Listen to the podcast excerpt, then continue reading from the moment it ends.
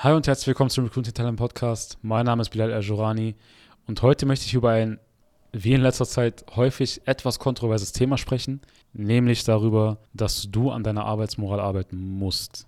Was meine ich damit? Um das mal kurz zusammenzufassen als kleines Intro dieser Folge. Deine Arbeitsmoral ist entscheidend, wenn es darum geht, deinen Erfolg zu messen oder deinen Erfolg garantieren zu können. Wieso? Weil wenn du zur Arbeit kommst oder wenn du ein Unternehmen führst und du hast augenscheinlich keinen Bock. Man sieht in deinem Gesicht, dass du keine Lust auf die Arbeit hast. Man sieht in deiner Arbeit, dass die Leistung einfach beschissen ist, dass die, Arbeit, dass die Leistung einfach schlecht ist, dann wissen wir ganz klar, dass du einfach keine Lust auf diese Arbeit hast. Und dann wissen wir ganz klar, deine Arbeitsmoral ist so weit im Keller, dass sie mit dir einfach nichts anfangen können.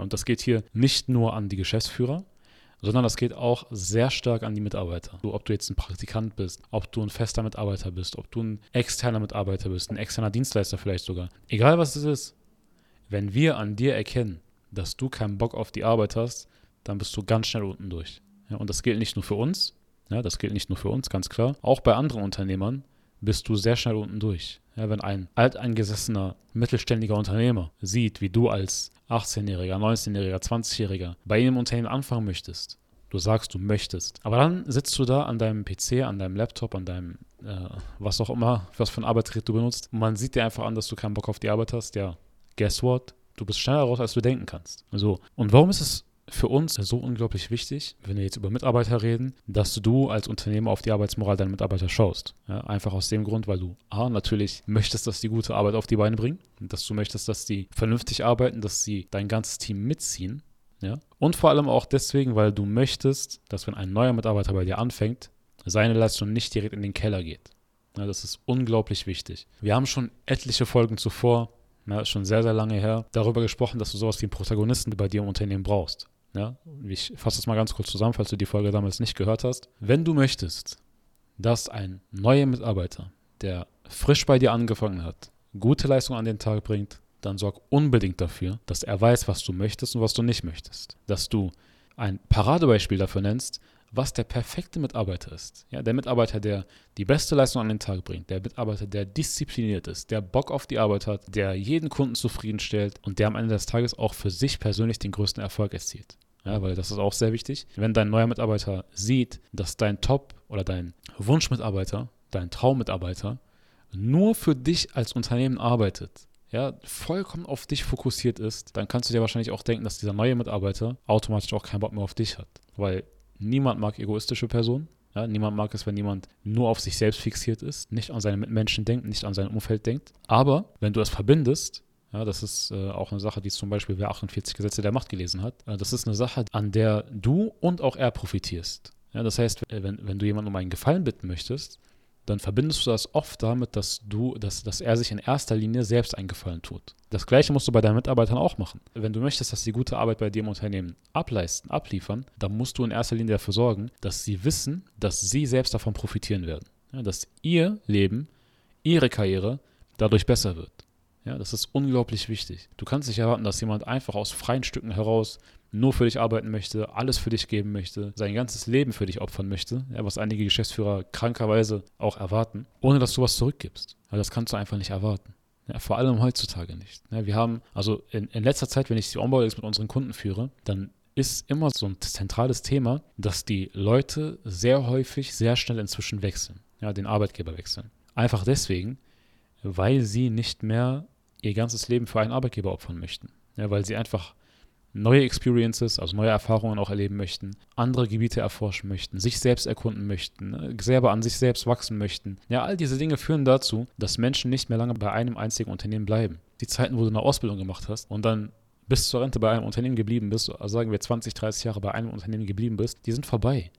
Ja, die sind absolut vorbei. Das heißt, du kannst auch nicht erwarten, dass jetzt Gen Z oder sogar noch jüngere so lange bei dir bleiben, bis sie in Rente gehen. Ja, wenn du so denkst und so eingestellt bist, dann lebst du in der Vergangenheit. Und du hast selbst auch eine Moral, die vollkommen beschissen ist. Ja, ich rede hier gerade so ein bisschen, ein bisschen spontan. Der Podcast ist hier auch ungeskriptet, äh, weil es einfach eine Sache ist, die aktuell sehr wichtig ist, ja, die ich immer wieder erlebe, ne, wenn ich mit Kunden spreche im Onboarding und auch während der Zusammenarbeit. Viele haben eine komplett falsche Einstellung, eine komplett falsche Erwartungshaltung, wenn es darum geht, einen neuen Mitarbeiter einzustellen, der vielleicht bei dir sogar eine Ausbildung anfängt. Sie fangen einfach an zu erwarten, dass der wirklich alles gibt, dass der für immer bei dir bleibt, dass der quasi dein Unternehmen als sein eigenes Unternehmen sieht. Ja, das ist vollkommener Bullshit. Du kannst vergessen, dass diese ganzen jungen Leute heutzutage, die frisch aus der Schule kommen, dass die einfach alles bei dir geben werden. Auch wenn die sagen, yo, ich habe voll Bock, ich will richtig durchstarten, ich will richtig viel lernen bei dir, kannst du leider nicht erwarten. Ja, die, wir, wir, erleben das an erster Hand, wir erleben das bei den Kunden, wir sehen das äh, bei, bei den Erwartungen und bei den Erfahrungen des Kunden vor Ort auch. Wir merken das einfach. Ja, die jungen Leute, wenn du ihnen nicht die richtigen Gründe gibst, haben sie einfach keinen Bock bei dir zu arbeiten. Ja, das merkst du direkt. Das merkst du innerhalb der ersten paar Wochen ne, wenn sie bei dir anfangen. Wenn du aber auf der anderen Seite ihnen Gründe gibst, ihnen Gründe lieferst, aus egoistischer Sicht, das ist eine Referenz an einen anderen Podcast, einen älteren Podcast, wenn du ihnen einen Grund gibst, wo sie sich denken, okay, ich profitiere davon, ich habe was davon, wenn ich hier bleibe, länger bleibe und mehr gebe als alle anderen, dann hast du ein System aufgebaut, das einmal für dich gut ist, aber auch für deine Mitarbeiter gut ist. Und das ist ein super starker Hebel. Ein Hebel, den du wirklich ausnutzen kannst, ja, aber auch der natürlich, wie gesagt, nicht nur dir hilft, sondern auch deinen Mitarbeitern. Und auf diese Art und Weise hast du einfach ein sehr positives Feld geschaffen, ein sehr positives Klima, in der jeder gerne Leistung erbringt. Ja, und wenn du merkst, du hast das nicht, wenn du merkst, Mitarbeiter kommen und machen nur das, was ihnen gesagt wird und nicht mehr, bringen nichts selber ein, haben augenscheinlich, wie gesagt, keinen Bock zu arbeiten, ihre Leistung ist im Keller, ihre Arbeitsmoral ist im Keller, dann A, raus damit, wenn du weißt, dass du nicht der Fehler bist. Und um das zu wissen, musst du wirklich eine komplette Analyse erstellen. Oder B, dein System ist komplett im Arsch. Du hast kein System, mit dem jeder Leistung erbringen möchte, sondern du hast einfach nur Aufgabenverteilung, Aufgabenabarbeitung und das war's, mehr nicht. Und das ist eine sehr veraltete Form des Arbeitsverhältnisses, das du auf keinen Fall bei dem Unternehmen haben möchtest. Ja, das war früher vielleicht mal so. Ja, geh dahin, mach dies. Öffne diesen Ordner, mach das. Schließ dieses Projekt ab und gut ist. Das ist nichts, was du heutzutage machen kannst. Leute wollen erfüllt sein, Leute wollen etwas erkunden, Leute wollen etwas auf die Beine stellen, was, was äh, Dinge verändert. Und sie möchten Teil davon sein. Und deswegen ist auch, wie wir immer erwähnen, eine Unternehmenskultur so unglaublich wichtig. Dass du Mitarbeitern die Plattform bietest, an etwas zu arbeiten, was sie begeistert. Und wenn es sie nicht begeistert, dann sind es auch die falschen Mitarbeiter. Ja, wenn du weißt, du hast etwas auf die Beine gestellt, was an, an dem Mitarbeiter arbeiten möchten, ja, wenn du jetzt schon welche hast und du siehst das an ihnen, wenn du das weißt und da kommt ein neuer und der begeistert dich nicht dafür, der hat keinen Bock auf die Arbeit, dann weißt du ziemlich früh, okay, der ist nicht für mich geeignet, der ist nicht für mein Unternehmen geeignet. Das heißt, du musst den entfernen, bevor was passiert, er dann einen anderen Mitarbeiter mit runterzieht. Äh, wie vorhin erwähnt, ja, wie auch in dem Podcast zuvor erwähnt, wenn du den Protagonisten erwähnst und sagst, wer der Top Mitarbeiter ist, der Wunschmitarbeiter, den du haben möchtest, der perfekte Mitarbeiter ist, dann musst du auch dafür sorgen, dass du das kontrollierst. Und wenn jemand so ist wie der Antagonist, den du natürlich auch vorher definiert hast, dann muss der raus, bevor er deine anderen mit runterzieht.